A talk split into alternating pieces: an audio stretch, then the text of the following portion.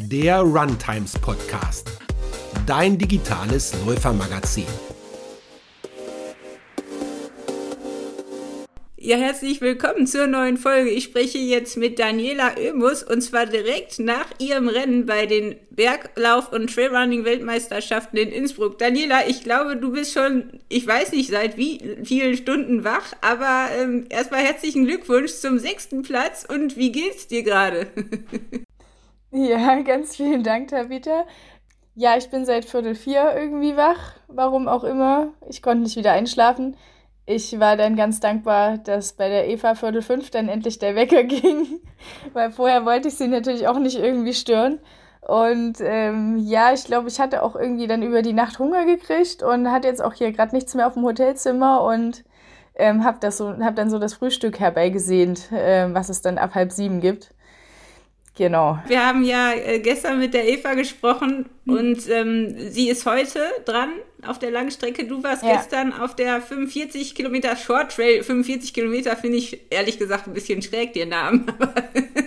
ja, ja. Erzähl, wie war's? Wie war's? ja, war schon irgendwie eine Herausforderung gestern. Es war sicherlich jetzt nicht so für mich der absolut ja, der, das, das perfekte Rennen. Aber gut, äh, ja, ich sag mal, nach Tegama konnte es wahrscheinlich jetzt auch nicht mehr perfekter werden. Ist halt einfach so. Und ich hatte zwischendrin noch Probleme mit dem linken Fuß, eine Verletzung, die ich 2021, 2022 schon mal hatte und ähm, die wahrscheinlich von einer verspannten Muskulatur im Bereich der linken Hüfte ähm, herrührt. Und ja, da, da hatte ich jetzt seit letzten August, September eigentlich komplett Ruhe, habe das gar nicht gemerkt. Und ja, vor C-Gamma habe ich mich wahrscheinlich da eher wenig um die Muskulatur dort oben gekümmert. Und äh, nach C-Gamma hat der Fuß halt auf einmal wieder wehgetan. Nicht so schlimm wie vor zwei Jahren, aber ja, wenn man so eine Verletzung so eine lange Zeit schon mal hat, ist das dann schon ein Warnsignal, wenn es irgendwie wieder kommt. Und ähm, ich bin dann noch mal so vor eineinhalb Wochen ähm, im Elbsandsteingebirge relativ viele Höhenmeter hoch und runter gerannt, aber aufgrund äh, der Fußgeschichte halt langsam dann bergab, weil ich auch weiß, immer wenn man dann mal so mehrere Schritte macht, wo es dann halt wirklich reinfährt bergab, dann wird's halt auch über Tage hinweg noch mal schlimmer. Ja, und seitdem bin ich dann auch nur noch Asphalt gelaufen ähm, und ich habe gestern nach dem ersten Downhill, der so bis Kilometer 9 ging, das waren glaube ich nur so knapp 600 Höhenmeter bergab, habe ich dann aber schon irgendwie gemerkt, dass die Oberschenkel äh, etwas beansprucht waren. Ja, das habe ich dann auf den folgenden Uphills auch noch ganz schön gemerkt. Also es ging einfach bergauf, dann lief einfach dann nicht so rund. Und äh, es kamen ja die meisten Downhills dann erst später noch und ich bin froh, dass ich da so halbwegs runtergekommen bin. Ich bin auch sehr dankbar, dass der Fuß gestern nicht wehgetan hat. Ich hatte den getaped und es war, war okay so. Ähm, die zehn Tage Ruhe oder wo ich halt jetzt nur auf der Straße gelaufen bin, die haben offensichtlich dann doch nochmal die nötige Ruhe reingebracht und ja, insofern, ich war am Ende echt K.O. Der letzte Uphill von Kilometer 32 bis 39, der hat sich ewig gezogen. Da habe ich nochmal eine Frau überholt, die ähm, Ohaina Cortazar aus Spanien. Und dann kam noch der Downhill und ich wusste auch, dass es nach vorne jetzt nicht viel ist, waren ungefähr eineinhalb Minuten. Und ich habe da echt nochmal versucht, irgendwie ranzukommen, habe immer geguckt, ist da vorne jemand, ist da eine Frau? Und dann, ja, dann habe ich noch irgendwie zwei, drei Männer überholt. Zum Glück aber jetzt keine Frau nochmal von hinten. Und ja, es war einfach, äh, ich war am Ende dann einfach froh, dass ich im Ziel war. Genau, der letzte Downhill, der hat irgendwie eine Ewigkeit gedauert. Also war jetzt sicherlich nicht optimal, ähm, aber ich denke unter den Umständen so das, was ich gestern halt habe rausholen können. Es war jetzt, glaube ich, auch so vom Rennverlauf her taktisch kein großer Fehler irgendwie dabei. Ähm, ich bin jetzt nicht zu schnell angegangen, würde ich sagen. Und ja, von daher mehr war halt einfach gestern nicht drin. Hm. Aber das hört sich ja jetzt fast ein bisschen traurig an, wenn man sich das Feld anguckt, das da vorne gelaufen ist. Ich meine, du hast, warst schneller als ein paar große Namen, das fand ich schon mal cool. ja, nein, nein, traurig überhaupt nicht. Ähm, ich finde man, ja, also wenn man am Ende im Ziel ist und sagt, ah, ich hätte vielleicht doch noch schneller gekonnt an der einen oder anderen Stelle, dann glaube ich, ähm, kann man sich einen Vorwurf machen. Ähm, so war es aber gestern nicht, aber Ähm, ich ja, habe einfach jetzt für mich so resümiert, auch woran es vielleicht jetzt ein Stück weit auch gelegen hat oder ich habe mich einfach gestern jetzt nicht übermäßig gut gefühlt. Mal gucken, da ich sag mal, an diesen Sachen kann man ja irgendwie arbeiten. Vielleicht ja, muss man dann in dem, wenn man so ein Trainingspensum hat, dann vielleicht doch öfter halt regelmäßig zum Physio gehen. Ist halt einfach so. Das ist jetzt so mein Resümee. Ist natürlich dann auch immer eine Zeitfrage. Muss ich dann immer nach Jena reinfahren, dann immer den halbe Stunde Termin, dann fährt man wieder raus. Also ist man schon mit eineinhalb, zwei Stunden immer dabei und ähm, ja, so mit Arbeit und zwei Kindern ist das dann ja einfach auch eine Zeit, wo man immer so denkt, da, man könnte es halt auch fürs Training nutzen. Ja, und dabei bist du ja noch Ärztin, ne? Ja, ja, ich habe eine Teilzeitstelle, aber ähm, ja, sicherlich bin ich beruflich auch irgendwie noch eingebunden. Ja. Klar. Also du bist ja echt so eine, eine Überraschung in diesem Jahr für mich ähm, und ich glaube für viele. Also wenn ich es richtig mitgekriegt habe, warst du schon im Frühjahr ein bisschen, also war das dann noch mit dem Fuß die Verletzung oder? Ähm? Nee, das war, ich hatte über den Winter, ähm, ähm, weiß nicht, glaube ich, so ein bisschen auch als Läuferknie so gemeinhin bekannt, so Tractus iliotibialis. Problem, also so ein straffer Faserzug, der außen am Oberschenkel langzieht und unterhalb vom Knie ansetzt. Und dann habe ich eine Einheit gemacht auf dem Radweg, so ein Kilometer Intervalle und war halt ziemlich schnell unterwegs und das Knie unten hat halt wieder wehgetan. Und dann habe ich halt, ja, man, man läuft dann halt anders, weil man dem Schmerz irgendwie ausweicht. Und ähm, dann habe ich einen Schritt gemacht, wo ich vermutlich, ich ging ja so schnell, aber vermutlich mit dem Knie einfach überstreckt aufgekommen bin. Halt bei einem Schnitt von ungefähr 3,30. Da war letzten Endes ein Knochenödem im Tibia-Kopf, also vom Unterschenkelknochen, so ein bisschen, ja, einfach der Knochen jetzt nicht gebrochen, aber halt äh, schon irgendwie lediert und ähm, außen in der Kapsel vom Kniegelenk so ein kleiner Einriss. Sah aber im MRT jetzt wirklich nicht dramatisch aus. Genau, und das ist aber jetzt eine Verletzung, die offensichtlich nicht ganz ausgeheilt ist mit dem rechten Knie.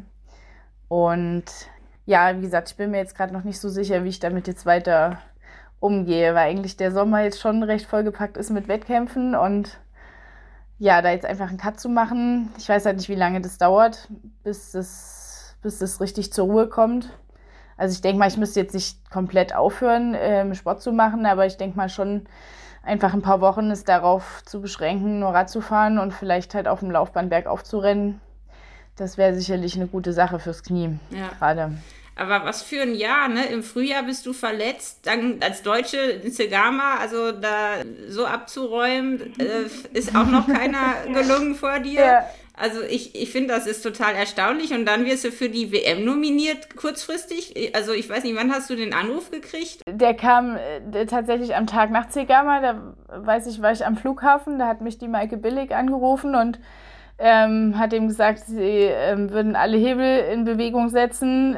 Sie weiß nicht, ob es klappt, weil es da auch von der ähm, World Athletics Federation eben Vorgaben gibt, bis wann der DLV dorthin gemeldet haben muss. Und diese Frist war halt schon verstrichen.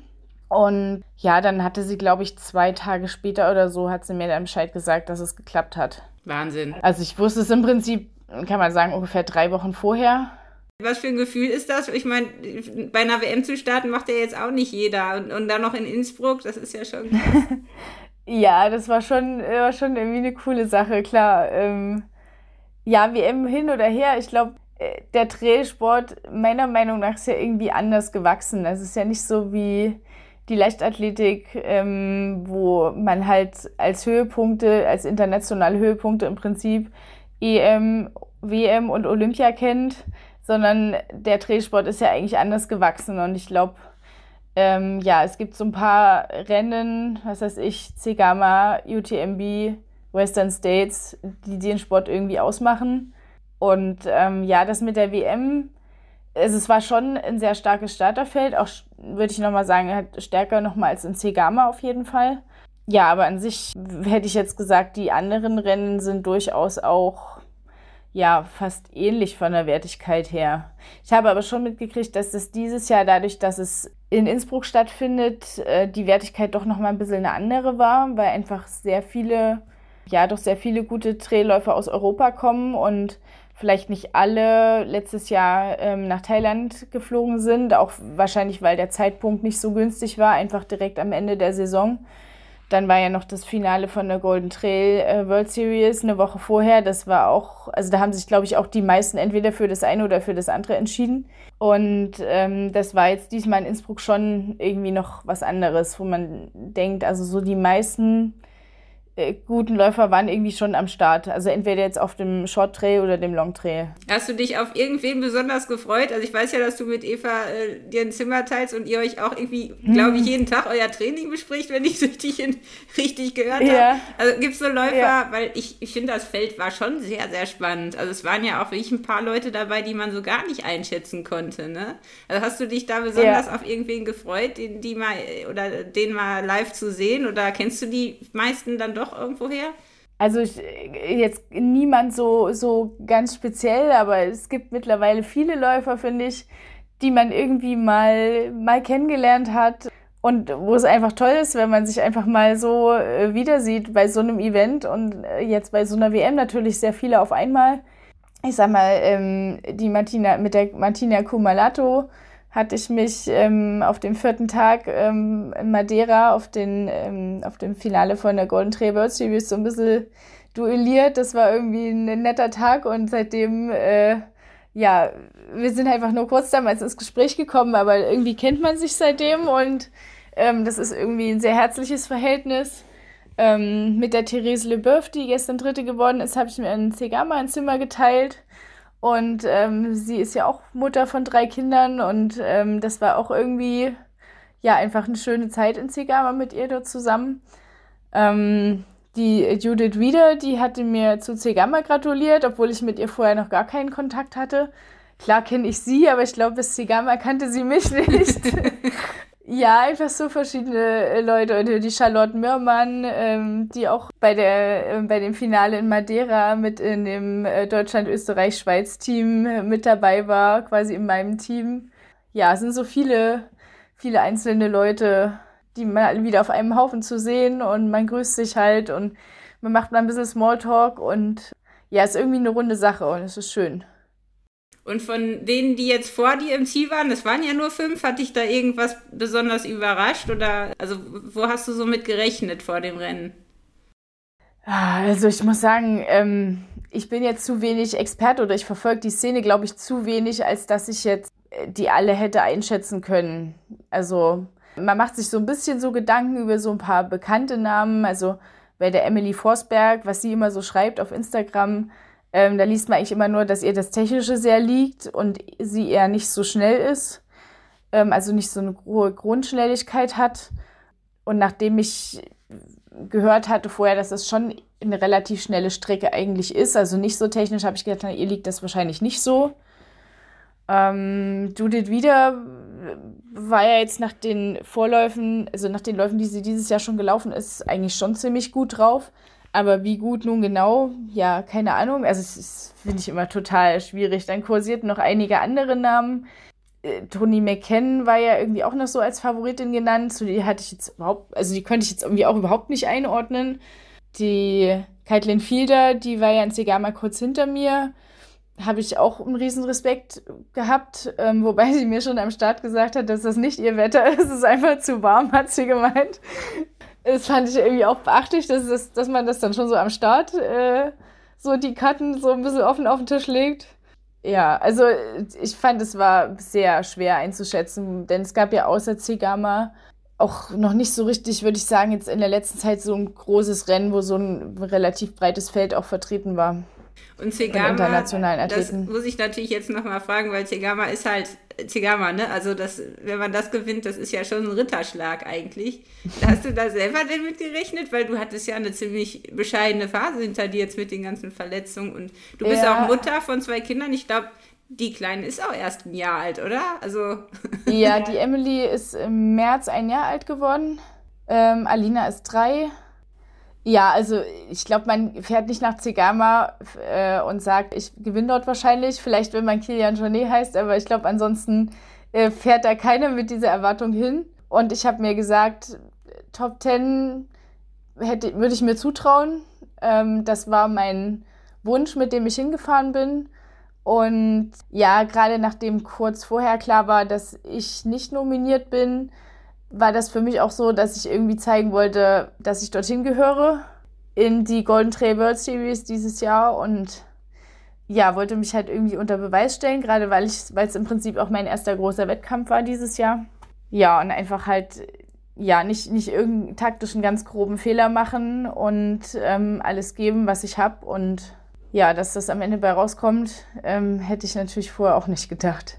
Wie hast du dann nach der Geburt, also so, es ist ja heute schon so, dass viele sehr schnell wieder anfangen mit Sport, ne? Aber so schnell auch wieder so fit zu werden, ähm, das, also ich habe da großen Respekt vor, weil es ist ja schon so, dass das jetzt der Körper auch erstmal wegstecken muss, so eine Geburt, ne? Also hast du da auch ja, irgendwelche also, Tipps für andere Mütter? Ähm, also es ging schon bei beiden Malen eigentlich, bei, nach beiden Kindern würde ich sagen, relativ schnell. Ich habe ungefähr nach ähm, zwei Wochen habe ich wieder angefangen zu laufen, halt langsam. Und ähm, so vom Beckenboden her war das eigentlich dann kein Problem mehr. Was relativ lange, finde ich, dauert, ähm, ist so die Bauchmuskulatur. Was ja jetzt nicht unbedingt verwunderlich ist, weil ich meine, durch den Beckenboden geht das Kind ja einmal kurz durch, aber die Bauchmuskulatur, die wird ja über neun Monate immer weiter ausgedehnt, ausgedünnt und gerade nach der ersten Geburt war ich echt erstaunt, dass ich dann mal bergab gerannt bin, irgendwie mal so ein bisschen zügiger, weil es halt einfach Spaß macht. Boah, ich dachte, was man da für Bauchmuskeln braucht, das ist ja echt Wahnsinn. Das hat man so noch nie vorher mitgekriegt, dass man so viel Bauch braucht zum Laufen. Ähm, ja, also das ist ähm, eine relativ langwierige Sache und ich ähm, drücke auch jetzt immer mal wieder so auf meinem geraden Bauchmuskel rum, ähm, wo sich immer mal noch so schmerzhaft verhärtete Punkte finden. Das kannte ich vor der ersten Entbindung, ja, keine Ahnung, da hat man ja keine verspannte Bauchmuskulatur. Also kannte ich vorher nicht. Aber irgendwie ist jetzt offensichtlich doch noch was nicht wieder so ganz wie vorher, denke ich mal. Aber so, dass man jetzt auch damit äh, umgehen kann. Ja, und ansonsten ist natürlich am Anfang Stillen so das Thema, das, ja, was die Regenerationszeit halt sehr verlängert und äh, ich fand auch immer, als ich vollgestillt habe, ich war irgendwie immer müde. Also ja, ohne Training ist das wahrscheinlich ein bisschen anders, aber das Training und das Stillen, äh, ich hätte mich immer hinschmeißen und schlafen können. ähm, insofern, als ich dann so angefangen habe, das war bei Alina nach fünfeinhalb Monaten und nach, bei Emily nach drei Monaten, als ich dann nicht mehr vollgestillt habe, sondern nur so dreimal am Tag, das war schon echt wie eine, wie eine Wiedergeburt, wo man sich einfach mal wieder ausgeruht fühlt. Ja, auch wenn die Nächte jetzt sicherlich auch noch nicht perfekt sind, aber das ist schon nochmal irgendwie eine große Last auch für den Körper. Und ja, es war bei mir auch bei beiden Malen so, dass es von der Milchmenge her nicht einfach war.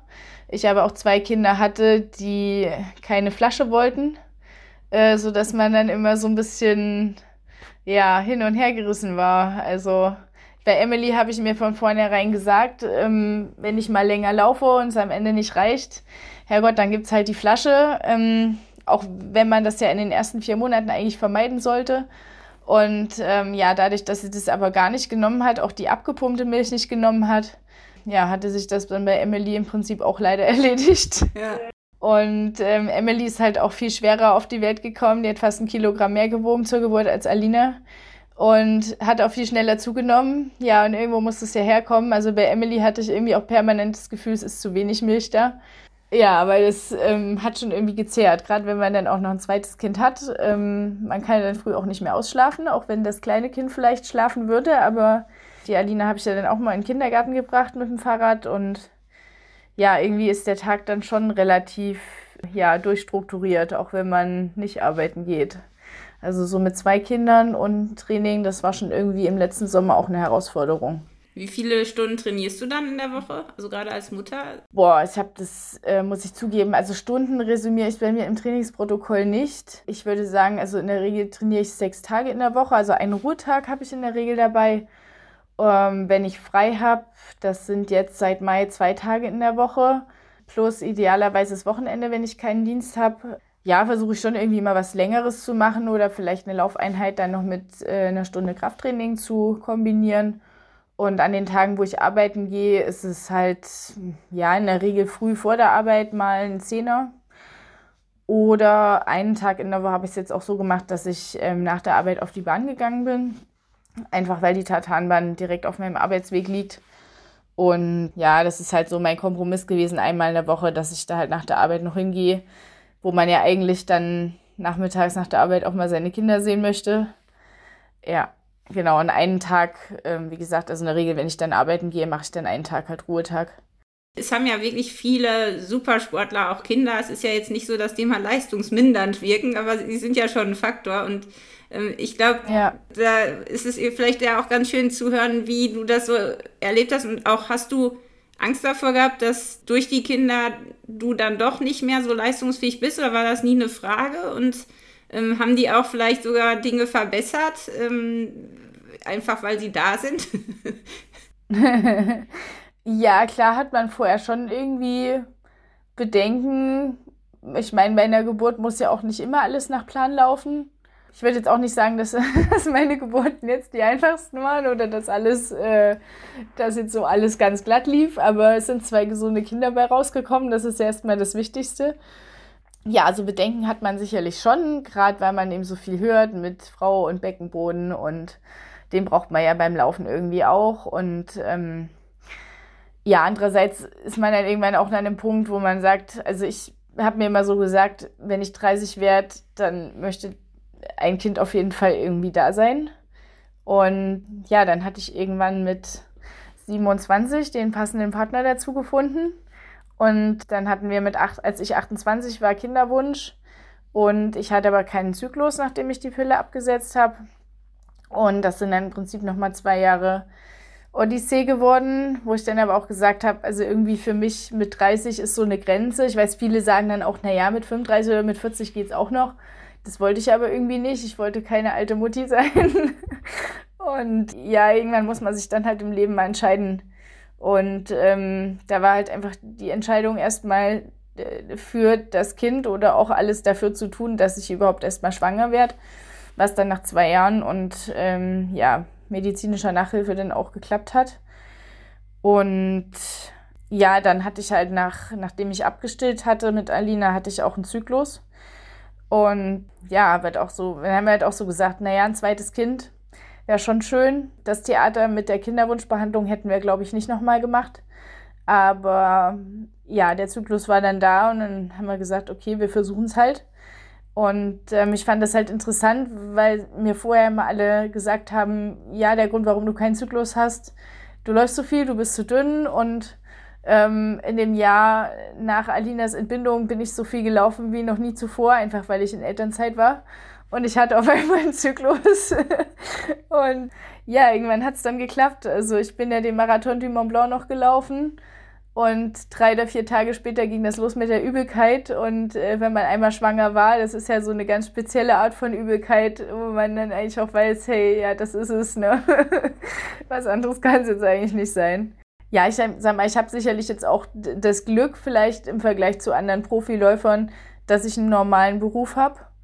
Und ähm, wenn es jetzt nach der Geburt äh, mit dem Leistungssport nichts mehr geworden wäre, dann ja, dann wäre es halt so gewesen. Ne? Dann ist jetzt vielleicht ein Lebenstraum nicht in Erfüllung gegangen, aber ich meine, ich habe trotzdem irgendwie mein Einkommen und ja, wie gesagt, irgendwann muss man sich halt im Leben auch mal für Sachen entscheiden. Und ähm, ja, ich bin jetzt sehr glücklich, dass wir zu viert sind, mein Mann auch. Und ähm, ich denke, das ist jetzt auch so ein Faktor, dass man einfach eine Familie hat, ähm, dass man da zufrieden ist. Die, ein Faktor, der sicherlich auch irgendwie beflügelt, weil da nichts mehr im Hinterkopf ist, wo man sagt, ah, eigentlich möchten wir gerne noch. Und ja, und die Kinder und dein Mann waren auch gestern an der Strecke, oder? Die sind quasi jetzt im Ferienhaus in der Nähe oder haben die dich begleitet? Die haben eine Ferienwohnung gehabt, äh, unweit vom Ziel. Genau, und ähm, standen gestern im Ziel. Also an der Strecke nicht noch. Ähm, das hatten sie erst überlegt und er alleine hätte es wahrscheinlich irgendwie noch hingekriegt, mit der Seilbahn irgendwo hochzufahren und nochmal unterwegs irgendwo zu stehen. Aber mit den zwei Kindern hat er gesagt, wir stehen im Ziel und äh, verfolgen unterwegs den Livestream und ähm, noch ein guter ähm, Freund von uns, der stand am Beginn von dem letzten Downhill und ja, hat mir meine Position nochmal durchgegeben, wie weit es nach vorne ist und hat mich nochmal echt gut angefeuert. Ähm, ja, ein Nachbar von uns war auch noch mit im Ziel und das war echt schön, dass die alle die Reise auf sich genommen haben und ja, ich glaube, wir waren dann gestern alle sehr zufrieden. Ja, also doch sehr glücklich mit dem sechsten Platz. Ja, wie gesagt, äh, wenn man so alles gegeben hat und ja, am Ende sagen kann, nee, man hat für das, was, was an dem Tag möglich war, alles rausgeholt, dann ist das schön, ja. Jetzt muss ich natürlich fragen, weil ich mit der Eva ja auch schon gesprochen habe, ähm, zum Abschluss. Was hast du so für Abläufe vor einem Rennen? Sind da irgendwelche ganz schrägen oder hilfreichen Dinge dabei, die wir mal ausprobieren sollten? Und auch, du sagtest schon, der eine kommt mit Wärme klar, der andere nicht. Ähm, wie ist das bei einem Rennen und auch nach einem Rennen, wenn du jetzt wie heute Nacht dann da liegst und nicht schlafen kannst? Also hast du so bestimmte Abläufe für die Vorbereitung für das Rennen, für die Regeneration, die irgendwie spannend sind? Boah, ich glaube so richtig ähm, eigentlich nicht. Ich meine, ähm, so ein bisschen direkt die Stunden vorher ähm, ist jetzt eigentlich auch nichts Besonderes. Ne? Ich meine, man, man isst halt noch mal irgendwie, man isst, man trinkt, äh, man hört noch mal so ein bisschen so ein, zwei Musiktitel, die einem dann, wo man möchte, dass sie einem im Lauf dann auch durch den Kopf gehen, weil sie irgendwie motivieren. Ja, und äh, jetzt vielleicht so in den Tagen vorher, ja, ich versuche dann immer mal noch so ein bisschen runterzukommen. Ich bin aber auch irgendwie eher so jemand, der äh, im Alltag irgendwie so eins nach dem anderen macht und sich eher nicht so auf die Couch legt. Insofern fällt mir das schwer. Ja, ich habe vier Tage vorher noch mal so ein bisschen Tempoläufe gemacht, jetzt nicht viel, aber ich war noch mal kurz auf der Bahn gewesen. Das hat ich auch vor Cegama gemacht und da hatte ich so das Gefühl, dass stimmt den Kopf irgendwie gut auf so einen Wettkampf ein, dass man einfach nochmal so, noch so beißt, auch wenn es nur für eine kurze Zeit ist. Ja, Krafttraining hatte ich in der Woche vorher auch noch einmal gemacht, weil ich ähm, irgendwie auch finde, das ähm, hilft dann nochmal bergauf für die Kraft. Ja, ansonsten, ja, und jetzt gestern der Tag vorher, das war aber auch sehr spontan und habe ich sonst auch so nicht gemacht. Ähm, aber es hat sich einfach angeboten. Ähm, unser Hotel hier ist unweit von einem Einkaufszentrum. Und da habe ich einfach mal was gemacht, was ich sonst nicht mache. Ich war mal kurz, also für eineinhalb Stunden oder so, war ich mal ein bisschen shoppen, habe für meine Kinder ein bisschen was zum Anziehen und bisschen Spielsachen gekauft und habe eine Kugel Eis gegessen. Das ist ja abgefahren. Und das war irgendwie totale, total entspannter Nachmittag. Ja, halt äh, was, was man jetzt so im Prinzip sonst nicht macht. Ne? Sonst rennt man immer nur an ein bestimmtes Geschäft und man sagt, ah, ich brauche das und das und das und dann rennt man wieder raus und geht nach Hause und das war irgendwie einfach mal so eineinhalb Stunden, man was anderes denken, ein bisschen abschalten, es hat irgendwie gut getan. Es war auch nicht so lang, dass ich jetzt hinterher äh, das Gefühl hatte, ich habe mir die, die Beine in, äh, in, den Bauch gestanden oder so. Es hat, es hat gefühlt gut getan. Ja, und ähm, einen Physiothermin hatte ich zwei Tage vorher hier nochmal gebucht. Also ich denke mal, immer wenn man die Möglichkeit hat, gerade vor so einem Event da nochmal einen Physiotherapeuten zu sehen, das bringt schon echt was. Und so vor einem Rennen, also wenn die Eva, du sagst schon, ist eine Nachteule, du bist eher eine Lerche und stehst früh auf und man ist in einem Zimmer, ihr kennt euch schon, je nachdem, mit wem man da zusammen in einem Zimmer übernachtet, ist das ja auch nicht immer so einfach. Aber wie ist das dann am, am Rennen selbst? Also isst du dann dein Toast mit Honig, wie gefühlt irgendwie 90 Prozent der Leute? Oder hast du da irgendwie ähm, irgendwas, was du noch dann vor dem Rennen machst? Oder auch essenstechnisch ist für dich nicht so ein Problem? Also hätte glaube ich, auch nicht so, oder? Nee, eigentlich nicht. Also ich esse sonst eigentlich schon immer früh Müsli. Und es gab es hier im Hotel gestern auch und das habe ich dann auch früh gegessen. Also ich habe jetzt nicht so Probleme mit Milch und Joghurt. Joghurt habe ich sogar gestern bewusst ins Müsli nochmal reingemacht, weil das ja für, so für die Darmflora eigentlich immer ganz gut ist. So in der Hoffnung, dass man dann nicht so Magen-Darm-Probleme hat unterwegs.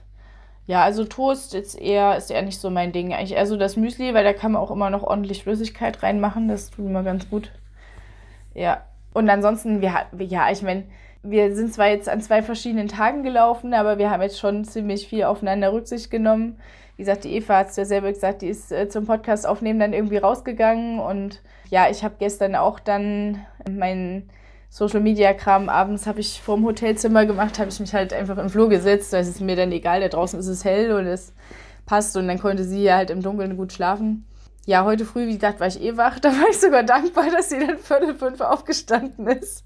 Ja, insofern hat es gut gepasst. Ich habe schon gedacht, wenn wir beide gestern jetzt gerannt wären, wäre es wahrscheinlich, ähm, hätte man sich im Bad halt noch absprechen müssen. So war das relativ einfach, äh, war ich halt im Bad und heute war sie im Bad und sich eigentlich gut ergänzt so. Ja, ist, aber es ist ja schön, auch Freunde zu haben, gerade vor so einem Rennen, dass man jemanden hat, ne, mit dem man sich so gut austauschen kann. Das ist ja wahnsinnig Ja, auf jeden Fall. Mhm. Ja. Und es hat ja jeder irgendwo so seine Bedenken vorher, gesundheitlicher Art oder einfach aufgeregt oder man, ja, man weiß nicht, welche Platzierung man da irgendwie einnimmt. Und ähm, ja, über all das mal zu sprechen, das ist schon schön. Zumal das sonst so, ja, ich sag mal, hier mit einem Team, also ich glaube, man hätte schon vielleicht noch ein bisschen mehr teambildende Maßnahmen im Vorfeld machen können. Äh, man kennt so die Leute, die die eigene Strecke laufen, äh, mit der Rosanna Buchauer, die heute den Trail Long mitläuft, äh, mit der hatte ich mich auch vorher mal ein bisschen unterhalten. Ähm, aber ansonsten hatte man jetzt so, äh, also es gab jetzt, glaube ich, so insgesamt nicht so richtig das Teamgefüge hier, würde ich mal sagen. Ja, da, dazu sind wir zu wenig hier geschlossen, glaube ich, auch untergebracht. Man sieht immer mal ein paar Leute beim Frühstück oder halt mal ähm, ganz am Anfang bei den, beim Teammeeting. Da waren aber auch wieder ein paar Leute nicht dabei. Ähm, dann wohnen ja auch ein paar Leute hier in Innsbruck und Umgebung, die sind gar nicht im Hotel, sondern die wohnen zu Hause. Und ja, insofern finde ich es halt schön, dass man wenigstens so ein, zwei, drei Besuchspersonen vielleicht hat, die man ein bisschen näher kennt, wo man sich vorher ein bisschen austauschen kann. So, jetzt ist hier, die WM ist jetzt geschafft.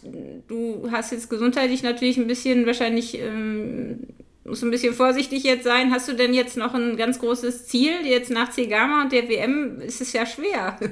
Naja, Cegama ist ja Teil der Golden Trail World Series. Ähm, die wollte ich eigentlich dieses Jahr laufen. Das war so das eigentlich erstmal das Hauptziel, weil WM wusste ich ja nicht, ob ich laufen kann. Ähm, das stand ja relativ lange in den Sternen. Und ähm, ja, in dem Rahmen wollte ich jetzt eigentlich in zwei Wochen den Marathon du Mont Blanc laufen und den Dolomis, der ist Mitte Juli ungefähr. Der OCC steht noch auf dem Terminplan. Dann hoffentlich das Finale von dem Golden Trail und ja, mal gucken.